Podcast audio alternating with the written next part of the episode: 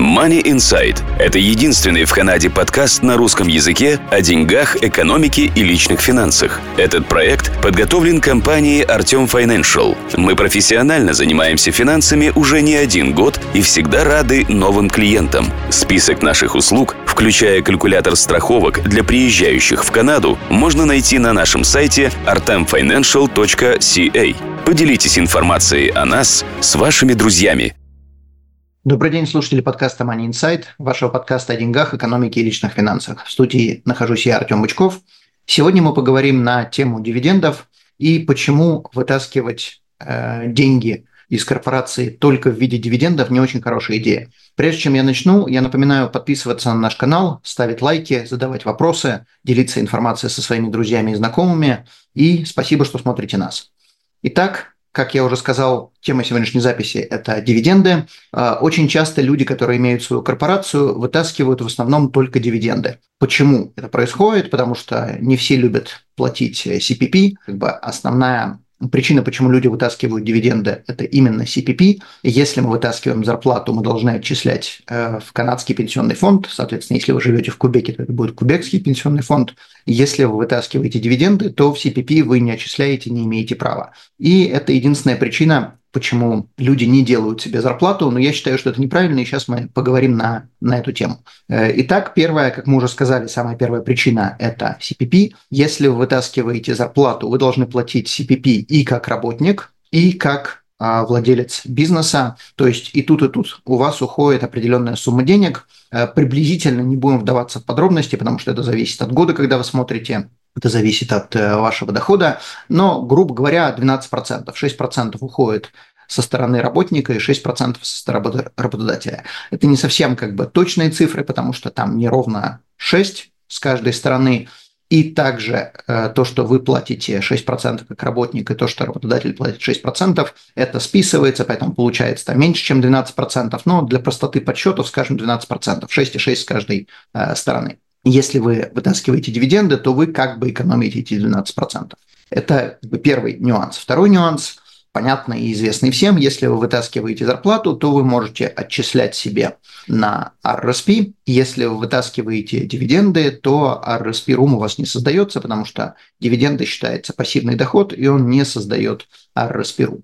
Э, то есть это как бы две, два нюанса, всем известные, но я как бы дополню по поводу CPP. Э, многие считают, что CPP – это выкинутые деньги. Я с этим не совсем согласен по той простой причине, что, с одной стороны, CPP – это ваша будущая пенсия, когда вы выходите, не знаю, в 60-65 лет, когда вы решите выйти на пенсию, вы будете получать деньги от государства, но это э, только одна из вещей, которая дается вам CPP. Если, не дай бог, вы стали инвалидом, серьезным инвалидом, не просто палец порезали, а что-то реально серьезное с вами случилось, то вы будете получать деньги от CPP Disability и будете ее получать, соответственно, до 65. Одна будет сумма, после 65 будет другая сумма. Но вам до 65 в случае инвалидности ждать не надо будет.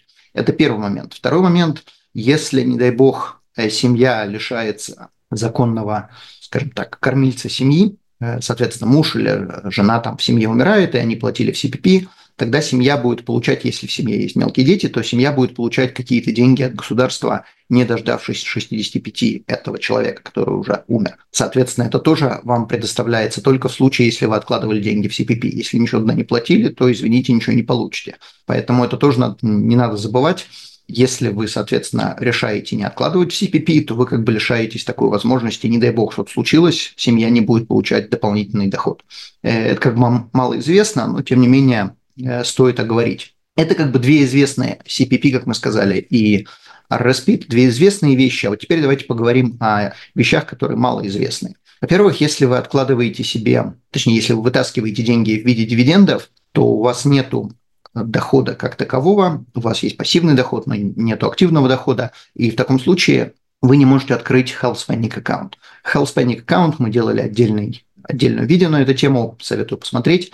Health Spending аккаунт – это возможность, когда ваш бизнес будет платить за медицинские расходы семьи. Соответственно, если у вас есть массажи, зубы, э, на очки, на какие-то на лекарства, и у вас нет возможности, у вас нет страховок, например, э, от работы, или у второй вашей лучшей половины, например, нет страховок, э, или же даже если есть страховка, но она не все покрывает, то Health Panic Account дает вам возможность вытаскивать деньги из корпорации, э, не платя лично налоги, и, соответственно, для корпорации тоже расход.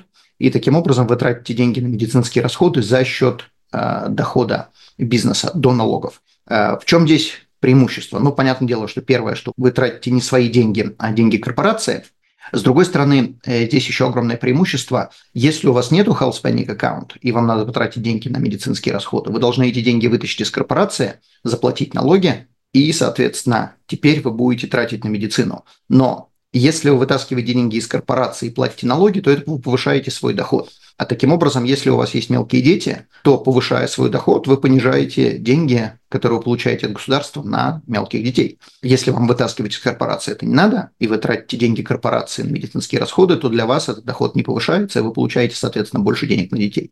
Это первый нюанс, health panic account. Второй нюанс, если у вас есть э, корпорация, вы только вытаскиваете э, дивиденды, то, напоминаю, дивиденды платятся после того, как корпорация заплатила налоги. И, соответственно, когда вы вытаскиваете дивиденды, теперь вы должны платить налоги, но по определенной формуле, которая называется gross up, ваш доход, ваш личный доход увеличивается. Там есть формула и просто умножается на определенное число. И, соответственно, ваш доход становится больше для расчетов налогов. То есть налогов вы не будете платить больше, но в строку 23 600 попадает большее число, чем вы на самом деле вытащили. То есть, предположим, вы вытащили 50 тысяч дивидендов, но в, 20, в строку 23 600 в налоговой декларации будет записано значительно больше. Соответственно, если там будет записано значительно больше, то таким образом вы уменьшаете свои детские деньги, которые вы получаете от государства, которые рассчитываются из строки 23 600. То есть из-за этого гросс-апа, э, вытаскивая только дивиденды, вы экономите на CPP, но вы уменьшаете свои детские деньги. Понятно, что если у вас нет мелких детей, то это не особо важно, но тем не менее, если дети есть, это очень важный момент, который не надо забывать.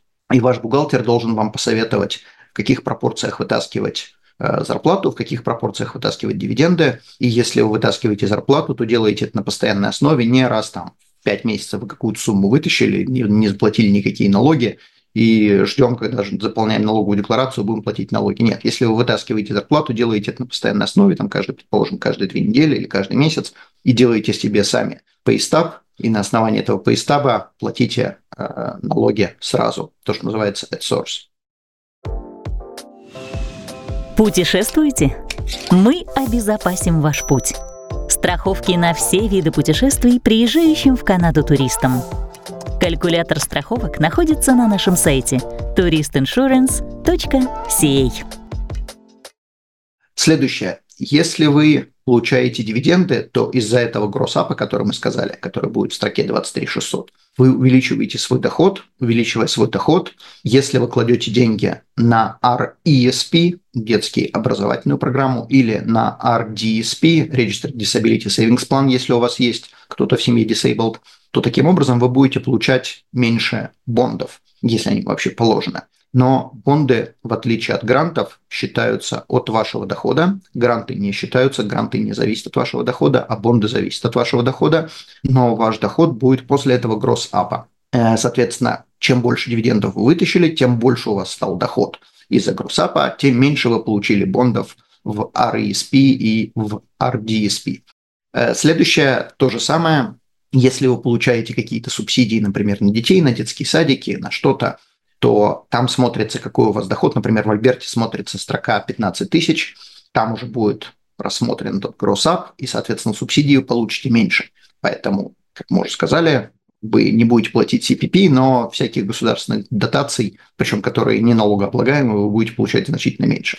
И также, если вы получаете только э, дивиденды, э, хотя вы работаете, но с точки зрения налоговой вы не работаете, это пассивный доход. И из-за этого э, вам не положен child care expenses. Если у вас есть мелкие дети, то вы списывать на child care expenses можете две трети от своего employment income. Дивиденды не считаются employment income, соответственно, списывать на ребенка, если у вас ребенок ходит в сад или какие-то продленки или какие-то там, детские мероприятия, или даже если бабушку вы хотите, э, чтобы она сидела с вашим ребенком, child care expenses вам не положен. Соответственно, если у вас, например, будет 10 тысяч зарплаты, а остальное дивидендами, то две трети от этих 10 тысяч можно списать на child care expenses. Там есть определенный лимит в зависимости от возраста ребенка, сколько вы можете списать. Соответственно, не более этого лимита или не более двух третьих, наименьшее из этих двух. И если у вас нет зарплаты, то, значит, две трети от нуля будет ноль. Следующая вещь. Если у вас есть только Э, дивиденды, то вам не положен Canada Employment Amount. Это такой налоговый кредит, который немножко уменьшает ваши налоги, э, если у вас есть зарплата. Если зарплаты нету, то вам эта поплашка не положена. Поэтому хотя бы из-за этой суммы, из-за Canada Employment Amount, хотя бы из-за этого стоит делать хоть какую-то себе зарплату. Напомню также, что если у вас зарплата до 3,5 тысяч в год, именно в год, не в месяц, то CPP это не облагается. То есть вы можете сделать себе, предположим, зарплату в 5 тысяч, Э, CPP будет только полторы тысячи, от трех с половиной до пяти э, налогооблагаем, ну, точнее, CPP облагаемо, остальное будет не CPP облагаемо. И остаток вы можете делать дивидендами. Ну, на самом деле, вам ваш бухгалтер должен посчитать, сколько и как, но я просто напоминаю, что 3,5 тысячи не налога, не CPP облагаемо.